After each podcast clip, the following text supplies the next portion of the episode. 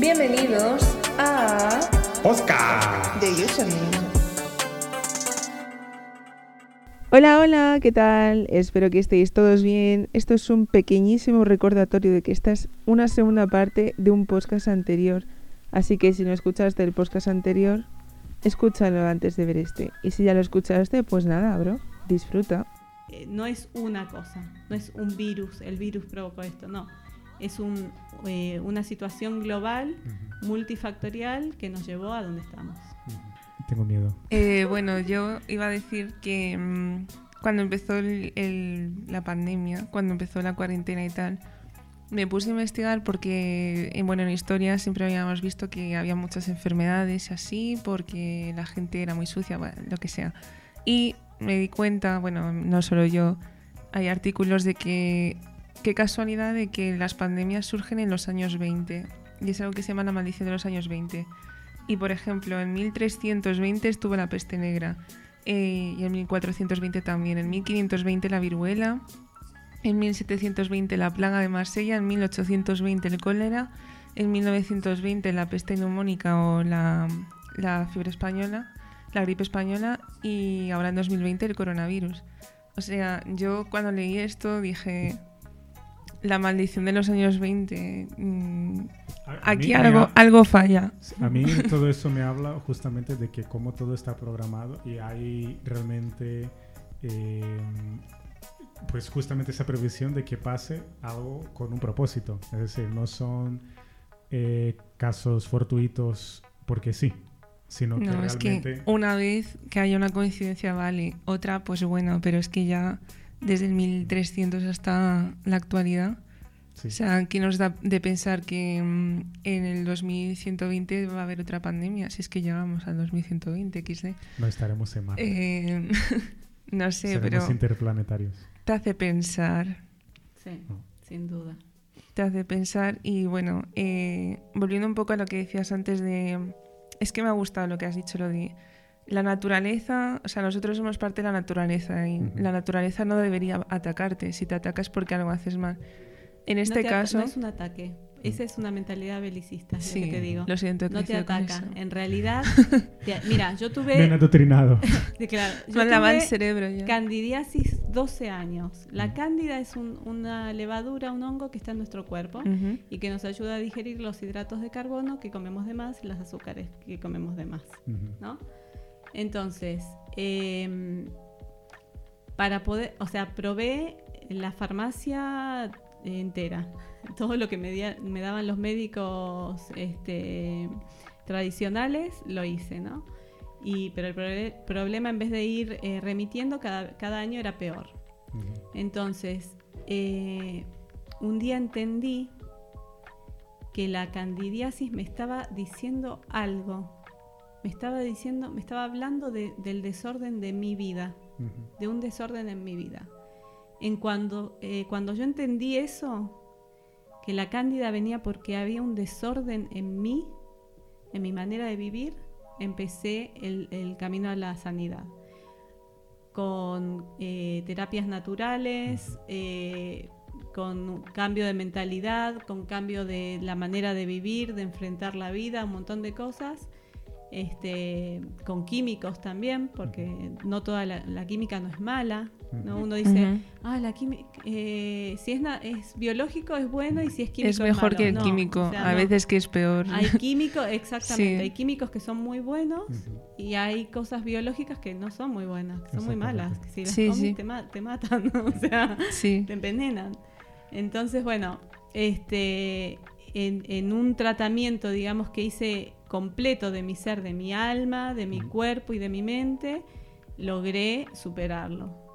Y logré conocer y entendí ahora cada vez que siento algún síntoma como que me quiere volver la cándida, no digo mi enemiga eh, que, me, que me viene a molestar, no, mi amiga que me está diciendo es una alarma en mi cuerpo que me dice, hey, estás volviendo a la antigua manera de vivir, vuelve. Entonces retomo el camino.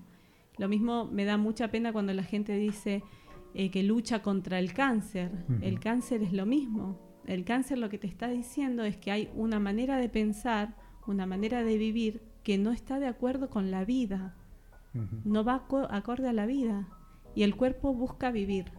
Nosotros buscamos vivir. Entonces, eh, hay que cambiar rotundamente la manera de pensar. Y estamos en un momento de la sociedad y de, de la historia que la gente tiene en este momento la, la capacidad de... Mucha gente tiene la, la mente abierta para recibir este tipo de información y hay que aprovecharlo al máximo.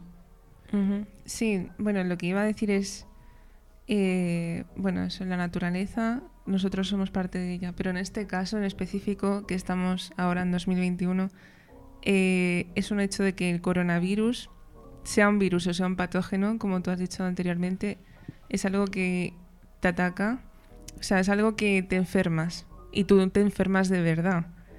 Me refiero, por más que sea eso un virus, un patógeno o que sea puro placebo de que nos pongan de pues si estás enfermo te duele un dedo es porque es COVID.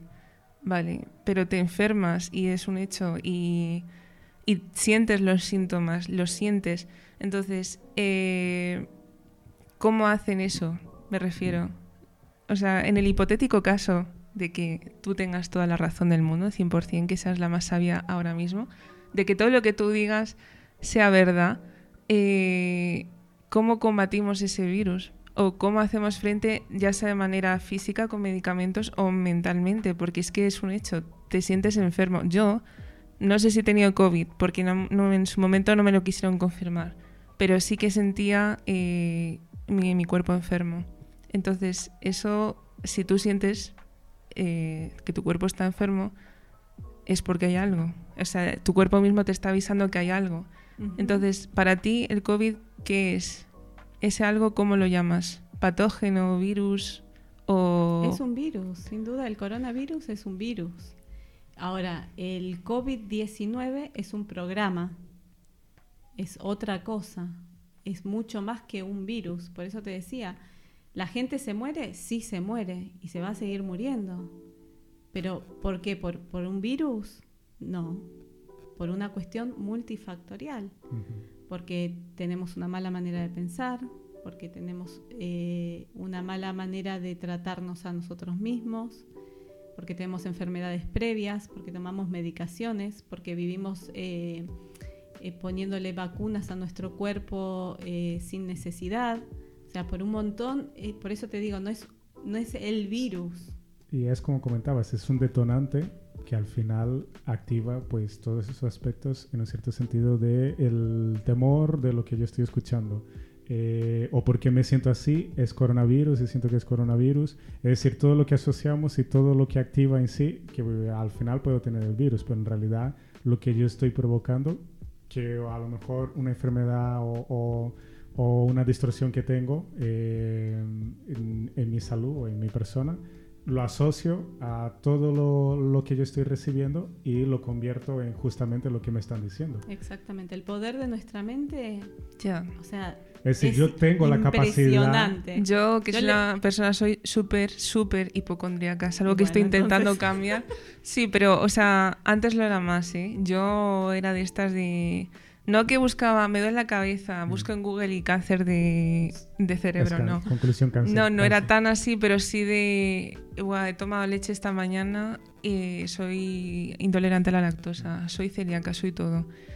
Es algo que he ido cambiando y así, pero claro, eh, no soy la única. Yo puedes hablar con mucha gente de mi generación que busca, me duele el dedo del pie, tengo cáncer, siempre es algo súper drástico.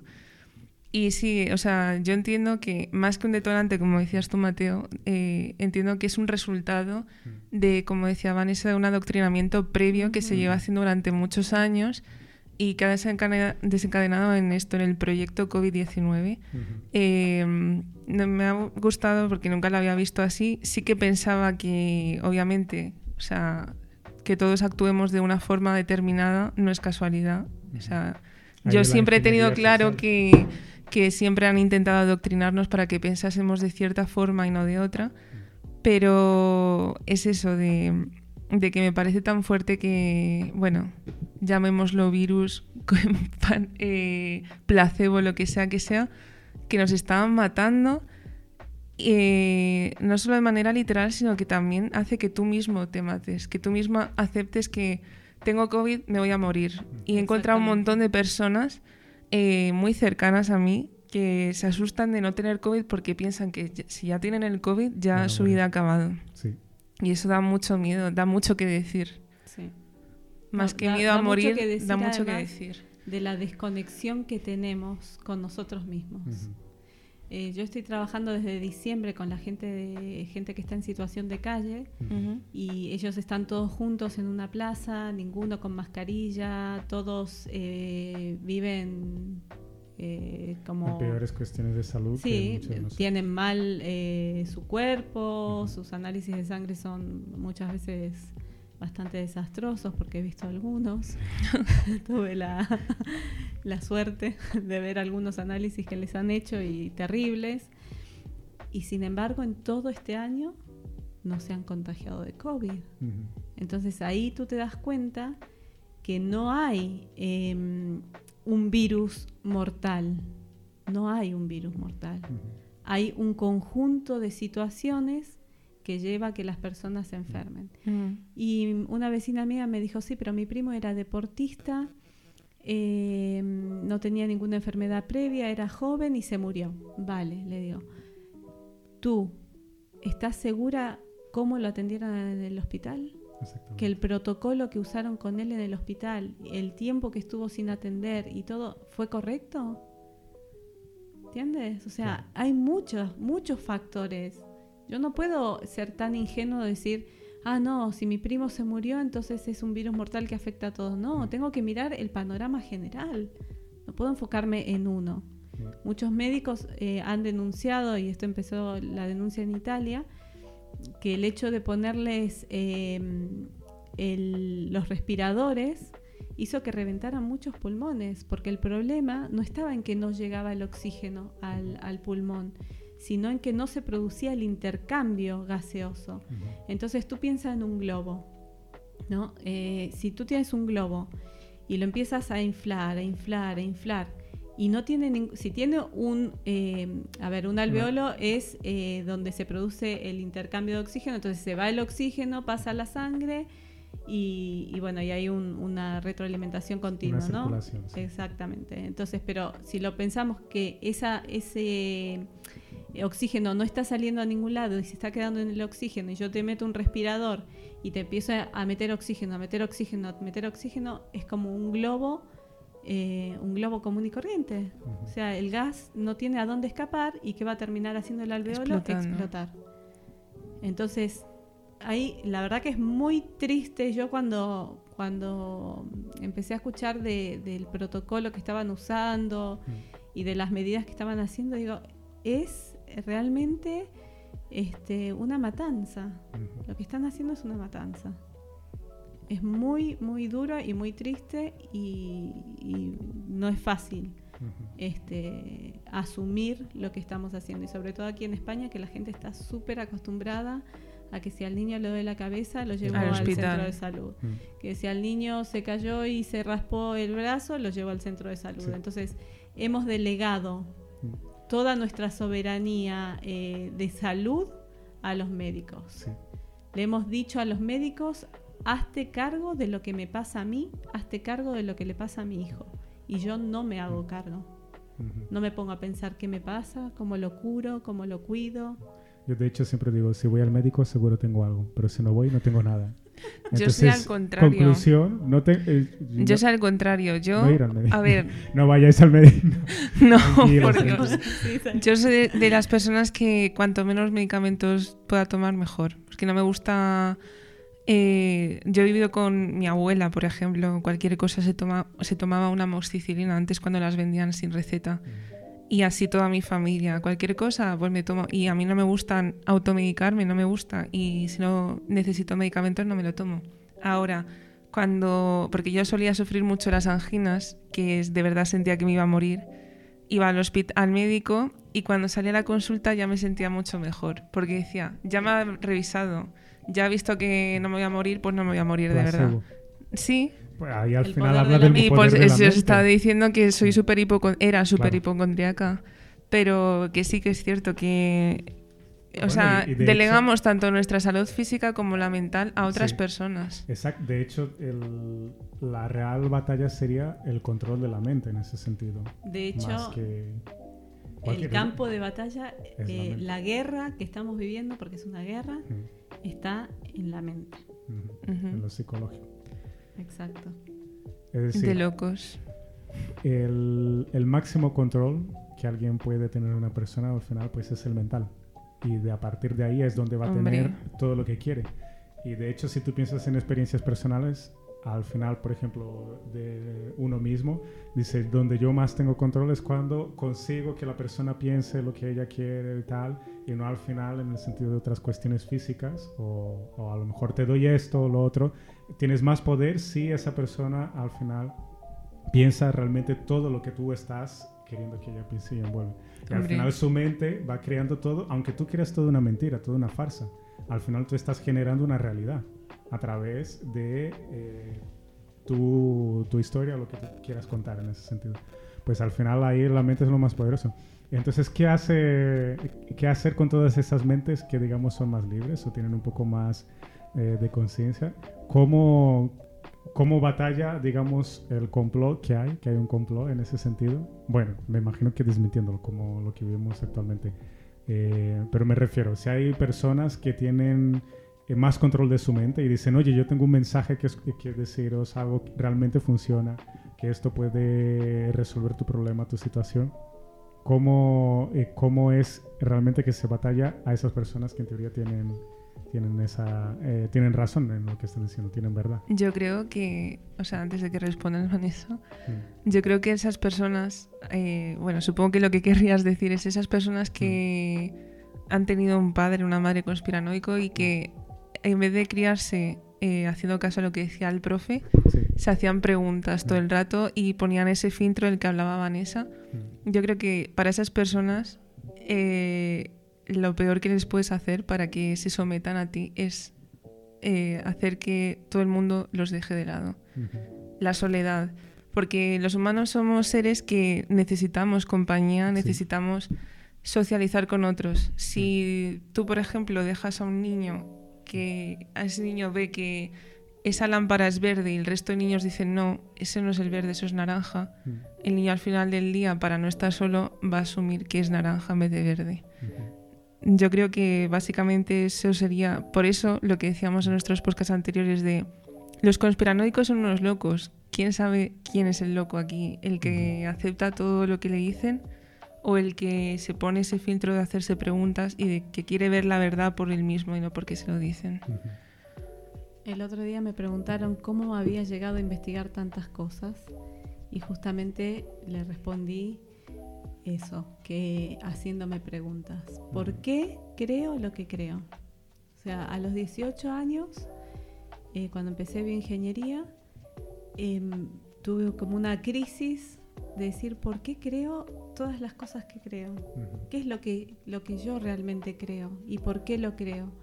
Y empecé a indagar, a indagar, a indagar en religiones, a indagar en, en- en la ciencia no tanto, eso me llevó más, más tiempo, este, pero a indagar en un, en un montón de cuestiones y fui descubriendo eh, a raíz de, de hacerme preguntas cómo estaba eh, a tener una mayor comprensión de cómo somos, ¿no? Como Mm. seres humanos, como... Pero fíjate que todos nacemos en ese sentido con ese, esa, esa curiosidad de por qué. Ujú. ¿Cómo matamos el por qué de las personas? ¿Cómo se Yendo al colegio. Yendo al colegio. Yendo al colegio. Entonces ya no vamos al cole. Porque sí. Ajá. Sí, bueno, y por toda la cuestión que se enseña. Bueno, Al mira, eh, quería compartirles un, un poquito de la historia de la Sí. medicina, que me, me encanta la historia de la medicina. Eh, Desde Hitler. eh, desde tres fechas. Mm. Eh, nosotros tenemos en, en 1863, 65 y 67 la fun- se fundan Nestlé, Cargill. Nestlé se fundó desde eh, el... Nestlé se fundó en 1867. Wow. Sí. Y yo comiendo chocolate. Y yo tomando un squeak De- como si eh, nada. Pero estoy, estoy comiendo chocolate desde el 1800. creado. En 1863 Bayer, Sí. en 1865 Cargill, En 1901 Monsanto. Y en 1930 Unilever. Bueno, en el 2016, si mal no recuerdo, Bayer eh, absorbe Monsanto, ¿no? Entonces, eh, a partir de ahí se empiezan a formar monopolios de la alimentación, monopolios del petróleo, monopolios eh, de, de los granos, eh, de, la, de la petroquímica, de la agricultura y de la, de la biotecnología, que en esa época no se llamaba biotecnología, pero que, que es a través de Monsanto, ¿no? Y hasta esa época la medicina que nosotros teníamos, los médicos que, que teníamos, tenían una formación holística.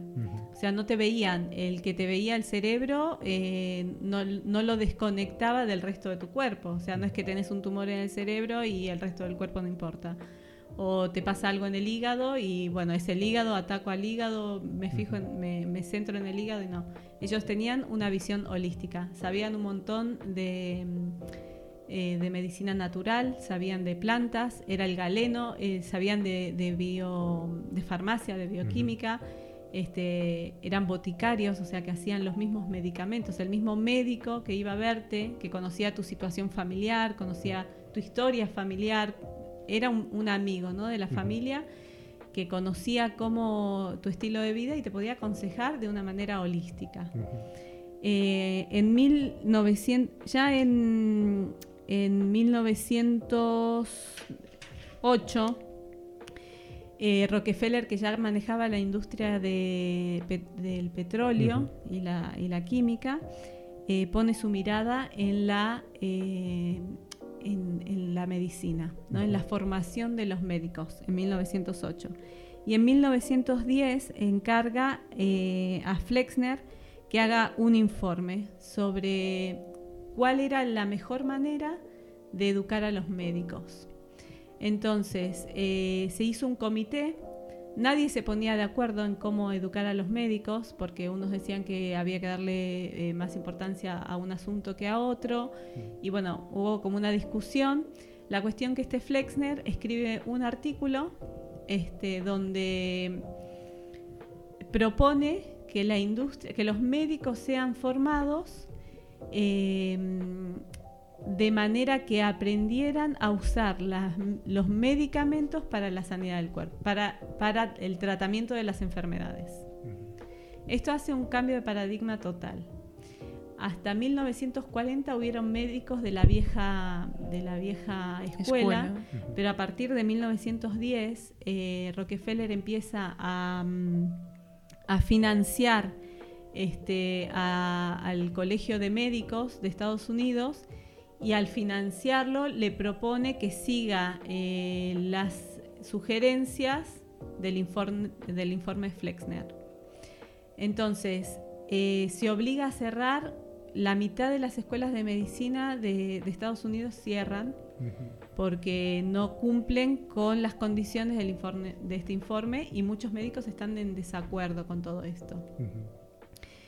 A partir de ahí, eh, ellos empiezan a traer estudiantes, a darles becas a estudiantes. A ver, lo de las becas de Estados. Unidos tan buenas y geniales que son, tienen su propósito, ¿no? Eh, traen estudiantes de otros, de otros lugares, especialmente de Chile, de Argentina, a formar médicos eh, en las universidades estadounidenses para poder formarlos en esta nueva medicina. Así que ellos llevan a América Latina este, y a Iberoamérica el, eh, la nueva medicina basada en la farmacéutica. ¿no? Hasta ese entonces la medicina se, se basaba en, eh, en la naturaleza, en el cuerpo humano como un todo y parte de la naturaleza. A partir de 1910 empieza a formarse a partir de la, eh, de la farmacia. Entonces, el, el hecho de llegar a donde estamos no es casual, digamos. Ha venido, se ha venido trabajando hace un siglo, más de un siglo, en formar médicos que no tienen nociones de lo holístico y que solo se ocupan de saber qué medicamento sirve para cada enfermedad. Yo tuve mm, el privilegio de ir a visitar, hacer una visita en la Universidad de La Plata de Buenos Aires de medicina y de charlar con varios chicos que ya se estaban por recibir. Y claro, yo con mi bagaje eh, de biotecnología, de laboratorio, de bioquímica, de un montón de, de cuestiones, ¿no? Les empecé a hacer preguntas y, y no sabían nada. Y me dicen, ah, qué sé yo, yo no soy bioquímico, me dicen. Wow. ¿no? Entonces, claro, ahí mi cerebro hizo, ¿no? ¿Ves, Mateo? Si al final vamos a resultar que somos más científicos que ellos. Por supuesto. Me- mi cerebro eh, fue, fue un shock, realmente para mí fue un shock Mm. porque digo, claro, ellos son médicos, el médico no conoce el, el laboratorio, Sí, no conoce lo que hay detrás, claro. solo conoce la enfermedad y Y la lo medicina que hay que recetar lo para que- combatir que la hay que dar para mantener vivo al ser humano y dependiente de esa medicación. Sí. Así que esa es la base que se usa para poder llegar a la vacuna. Del COVID. Porque ahora necesitamos una vacuna, o sea, si tenemos un patógeno tan terrible y tremendo como esto, entonces ahora necesitamos un La medicamento periódico, como hicieron con el SIDA. El SIDA fue una prueba para, para esto. O sea, el SIDA, el ébola, un montón de enfermedades que fueron diseñadas como pruebas eh, para llegar a donde estamos. ¿no? Entonces ahora vamos a tener un, este, una- un fármaco un, eh, inyectable Una solución mágica. exactamente que supuestamente nos va a proteger de un virus al que todavía no le hemos visto la cara. Ujú. Wow. Me ha encantado. Me ha encantado encontrar otra mente loca. Eh, bueno, Mani, muchas gracias por, Por tu por la tiempo. charla. por La verdad es que ha sido muy, muy interesante. Y algo importante que nos gustaría es qué mensaje, bueno, para nos- nuestros pequeños oyentes, qué mensaje te gustaría lanzar últimamente, eh, últimamente, o eh, último mensaje en el sentido de eh, tomen esto. Resume todo lo que hemos dicho en, en un solo mensaje, en un, en un consejo. mensaje que deberíamos nosotros de, de considerar lo importante. Lo que más tenemos que saber es que somos seres libres. Realmente somos seres libres, que podemos tomar nuestras propias decisiones sin depender de lo que me diga el profesor, eh, el médico. O sea, el único, si eres menor de edad, la única autoridad que está por encima tuyo son tus padres. El resto, plantéatelo todo. Discútelo, piénsalo, analízalo. No te quedes con, con ningún dogma, ni religioso, ni científico. Estamos llenos de dogmas, más de lo que, hemos de lo que creemos. Todo lo que hoy se llama ciencia está fundamentado sobre la nada, muchísimas cosas. Entonces, hacer preguntas, preguntas, preguntas, preguntas, no quedarte y no perder ese o recuperar, si eres niño o adolescente, joven, eh, seguir preguntándote y si eres un adulto, recuperar a ese niño que se preguntaba y que tus preguntas, esas preguntas que tenías cuando eras niño y que nadie te las supo responder, tienen respuesta. Y hoy Así es el es. momento de encontrar las respuestas porque la verdad está saliendo a la luz. Power. Wow. Wow. Me. Increíble, increíble. Realmente, realmente yo.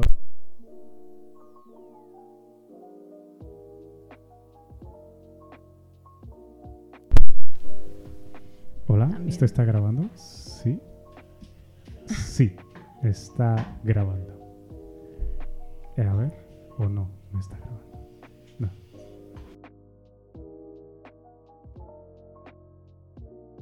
Ahora, Aló, sí, y Bueno, es nos realmente. despedimos porque Ibas a decir realmente, pero bueno. Ah, bueno, sí, realmente, realmente es algo que debemos ser inteligentes en un aspecto de... eh, no, no podemos vivir en, en- sin, sin ser autocríticos en el sentido de pensar por mí mismo. Eh, tienes que pensar por ti mismo. Si no, al final siempre va a ser eh, algo que otro te está poniendo.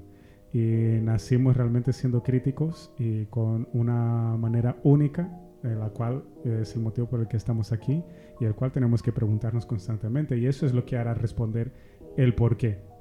Eh, Ujú. Porque todo va a ser, ¿qué, estoy, qué, eh, ¿qué hago yo aquí? ¿O quién soy yo?